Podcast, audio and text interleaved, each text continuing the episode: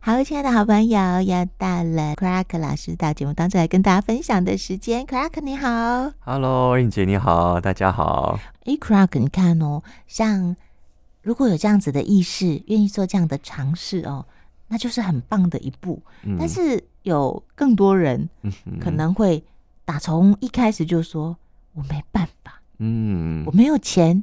我没有时间，嗯，尤其你看，像是你愿意给自己一段三十三天的这样子的一个出走，对呀，对不对？你也很多事情要做，对不对？是，你在这中间也是有舍，是，才会有后来的得。是，当时还没有出发之前，甚至在决定这个行程之前，你应该也有评估过吧？嗯，一定会啊，一定会。我们把这些现实面的评估也跟大家分享，才不会让大家觉得说，那别人那么做得到，别人都很容易呀，嗯，好像别人做一件。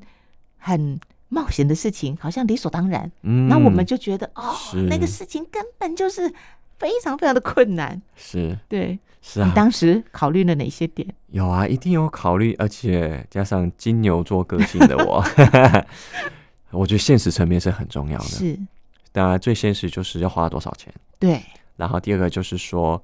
因为你花多少钱，还有两个层面，嗯，一个是我去那边要花多少钱，嗯，跟我去那边的时候会少赚多少钱，没错。因为你有些工作一定会取舍嘛，是，所以这是一个我们讲 opportunity cost，嗯，这两个都会都是要算在里面的。对，那当然一个就是理清楚我要付的代价是什么，那我是否承受得起？对，在一个现实层面上，因为有时候我们也不希望跑一个极端，就是好像我为了去这个旅程。然后呢，倾家荡产的，嗯，然后或者是到时候去，我一直还会担心我经济的危机，是，所以我觉得这一定是在每一个冒险之前，我们都要做评估。这也是我常常说，其实虽然我们说感性的层面去带跟随的直觉，但并不代表我们要舍弃头脑的，嗯嗯。我们说一个完整的一个有意识，是我们去邀请所有的声音坐下来，我们一起来去探讨。嗯，当我们要做一个冒险的时候，我们一定有。刚才讲的期待嘛，然后有好奇，有恐惧，那可能我们有头脑现实的一些声音，这些都是我们要去之前要让大家坐下来的。所以像我那个时候，第一个就是钱嘛，嗯，最实际的。然后第二是有哪一些嗯工作层面上可能不跟钱有关，而是一些进度上面的东西正在那个进行的。在这些过程上面，我离开了这一个月，会不会影响到一些进度啦？等等，有些项目在跑，是，然后会不会影响到别人？有时候是一个团队的，然后除此之外，当然我要去在想说，哎，可能我要嗯带哪些东西啦？嗯、等等等等的，然后还有我在那边有可能会发生哪些事情？对，我要怎么去做一些预防，做哪一些准备等等的？我觉得这些都是考虑在里面。就像说，我觉得好像是我们每一个旅程前面刚才所讲的，除了期待之外，有那个害怕跟焦虑。嗯，这个害怕跟焦虑，有些人可能说啊，不要去管它。但其实我觉得害怕跟焦虑，这也是一个很好的一个老师啊。当我们允许害怕跟焦虑来的时候，我们可以让他去说话，跟我们说哦。你害怕跟焦虑什么？或害怕跟焦虑，比如他是我们内在的一个孩子的话，又会给能量的话，他会跟我们说什么？嗯嗯，他可能会说话，我担心钱不够用，嗯嗯，或是我担心这个，或我担心那个，或我担心可能去之后会被别人拐跑，或什么之类的这种可能去比较危险的地方，会担心什么住不习惯，生活不习惯，然后那边的气候不习惯，然后。遇上了什么样子难缠的事情，好像也都会吼，也都会，这都是有可能的。嗯、是，当然，当然，它还没发生之前是想象，对，但它确实不是不可能的事情。嗯，所以真正我需要去面对的，在那个时候是这个声音。嗯，那在这个声音之下，我一一定是听到这个声音。嗯，二我要去分别这些声音。嗯哼，它的。想象说，譬如我可能会被人家抓走了，或什么被人家拐跑，或是可能抢劫或什么之类的。你真的有想过这些事吗？对，会有想过这些事啊。哦，因为你是一个人出发，对，对不对？嗯。那我就会想说，那我要怎么保护好自己这一块？是。所以反而他不是，当我们只是被恐惧，好像不去聆听他，被他追着跑的时候，我们就没有办法去听到他真正的声音。是。当我们去聆听他，听他这个真正的声音的时候，我们就可以去分辨。嗯。他说：“Wait，这是想象。”还是这是真实啊？只要这是真实的，有多少这个真实可能性有多少？嗯，那既然这样，我可以做哪些准备？是，反而力量回到我手上，我可以回到说，那我可以做哪些事情？嗯嗯嗯，因为我听到了他的声音。对对对。然后再从这边，我再开始看说，那这个恐惧可能都还会在。那至少我可能头脑已经有产出这些不同的应对方式了。再回到跟这个声音去对谈，说，哎，我现在有有想要这方式，你愿意跟我一起合作吗？哦，就变成我跟我内在的不同的部分，或是一些情绪的部分，我可以把它当做一个我的团队的一员，嗯，来协助我来看，说我怎么样把这样的一个呃事情完成的更完善。嗯，可能有些时候，大多数的团员会跟我说，真的最后是不适合去，那我也要去分辨说，嗯，可以来，就像一个我开会一样。开会，每一个团队的成员都有不同的意见、不同的视角，没有一个人是带着不好的视角，每个视角都可以去聆听，嗯嗯，到最后我才可以做一个整体的评判。最后不管我那个评判是什么，嗯，但是最珍贵的是这个过程啊，我是否允许每一个声音有它的空间？那我是否可以对于每一个声音有它的一个回应跟尊重？嗯，最后我才可以有一个整体的。但有些人可能会说啊，那有些声音它突。互相冲突怎么办？对对，会自己打架，会自己打架。嗯嗯，我说那打架非常好，因为是代表说有一些拉扯跟我们更深要听到的东西在里面。嗯嗯嗯。反而就像说我们有带领团队，或是我们甚至有孩子，可能哥哥跟弟弟或是在打架，有些时候我们不能只停在打架的这个表面层面上，嗯，我们要去了解他们为什么打架。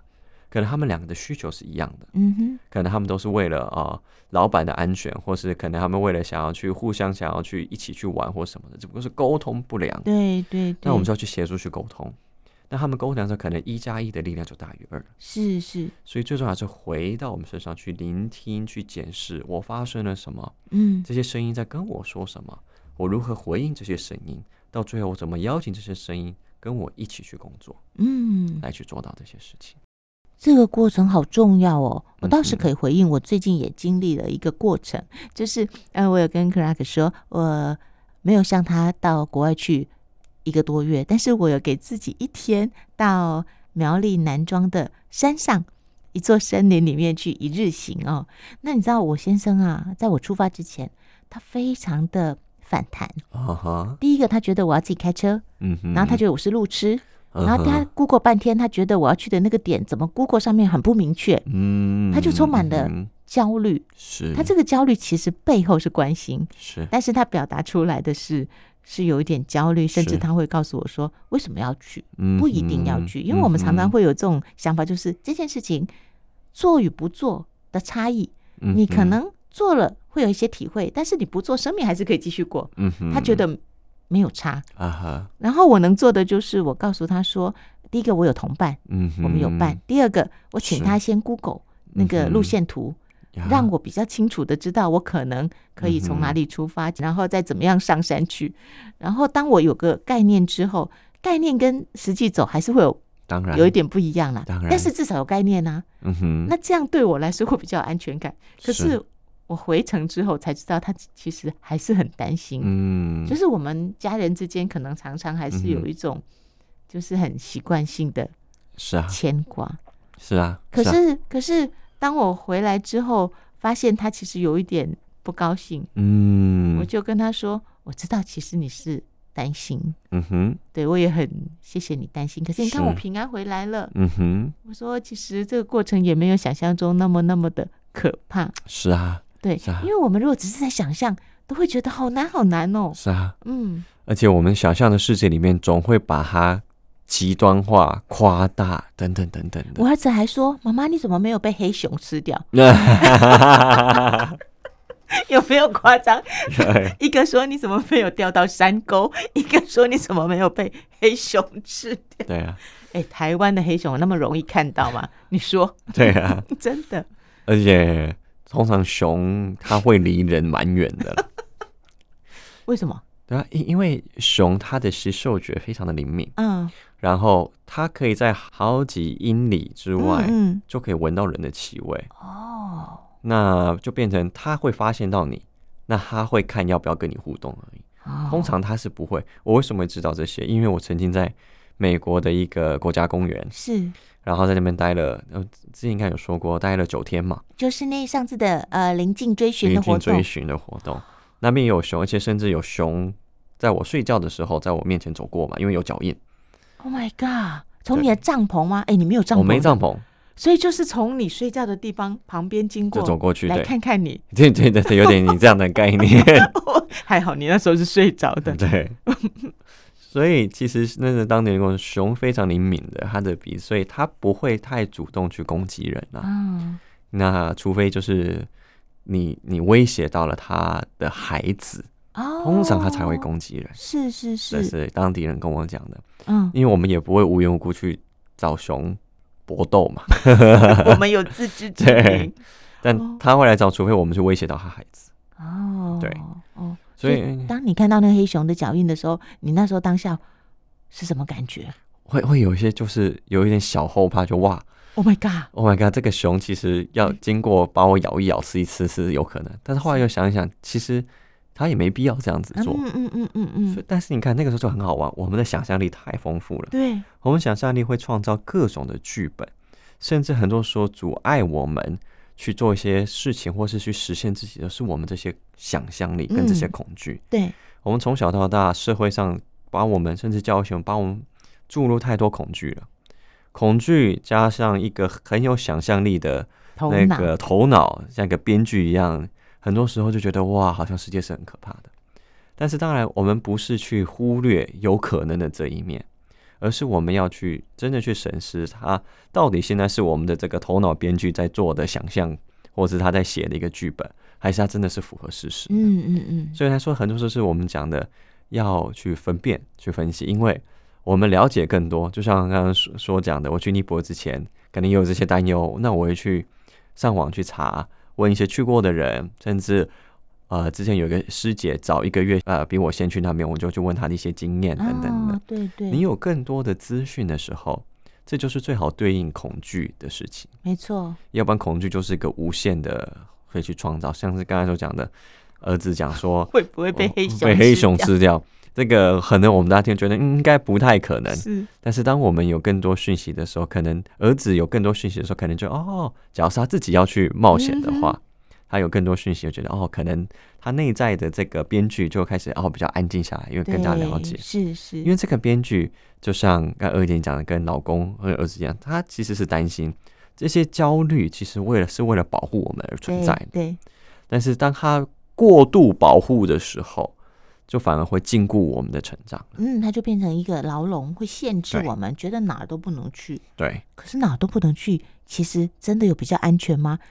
对不对？对啊，也不一定哦，也不一定啊。嗯、所以很多时候，变成其实在于我们如何去分辨我们内在这些不同的声音从哪里来的。嗯嗯。那甚至到底我们的生命想要什么样的方式去过？因为真的没有百分之百的安全呐、啊。是是是。有人喝水都可能会呛到了，真的，走路都可能跌倒摔跤。所以很多时候，我们惯性是想要控制所有一切，这是我们的安全感的来源。嗯，但是我们知道是这一切都没有办法被控制住。是是是。那如何去学习？我可以在控制跟不控制的这个中间里面去舞蹈，去进行这些的时候，嗯，我觉得这是真正是一个很重要的一个成长。对，其实这也是佛教所讲的。佛教所讲的空性，也就是在跟我们讲说，一切事情都在变化，啊，你控制不了。对，就不要执着，因为执着就是一个我想要控制它是这个样子。对，我就是要求这是一切都是要摆这样一模一样。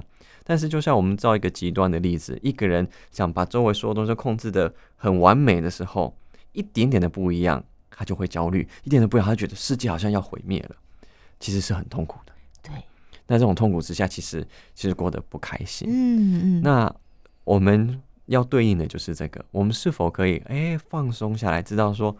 事情没有办法去控制，这不是我们不控制就是一个另外一个极端，而是我们知道事情都是在变化，然后我们做我们所能做的，有时候跟随着一个直觉的能量，有些时候让自己所谓跟随的一种未知的河流，但是这个未知河流也不是盲目的跟从，也是可以带着我们的意识去陪伴他，是是这样的一个过程。所以当 Clark 开始了这一趟旅程，因为去之前。有一些是知道的，比方说要上课哦，比方说你可能可以呃认识一些新的朋友，嗯，那可能会走走逛逛，但是实际上会发生什么事情是去了才知道，对不对？对哦，然后去了以后才发现，哇，原来有可能有一些新的缘分，嗯哼，然后好的人，嗯，会在另外一个空间，嗯，就相遇了。哎、对，这些是一个很奇妙的事情。是啊，嗯，是啊，我我觉得这也是所谓未知好玩的地方。嗯，因为你永远没有办法去想象到。嗯，所谓的未知，就是它有，它不可能让你想象得到的。那变成我们是以什么样的一个心态跟态度去面对它？嗯哼，当我们去面对未知，是好像当它好像是开一个礼物一样的时候，不管这个礼物里面装的是什么，它都会成为你的礼物，是像你的资粮一样。嗯，但是我们要是把未知每次都看待是一个威胁，是一个很可怕的东西的话，那当然它就会变成是一个威胁更可怕的。嗯哼，所以像我去的时候，我觉得真的遇到很多想不到的事情。嗯，遇到一些，当然一定会遇到一些人，但是到底这些人是什么样子，是预先想也想不到的。对，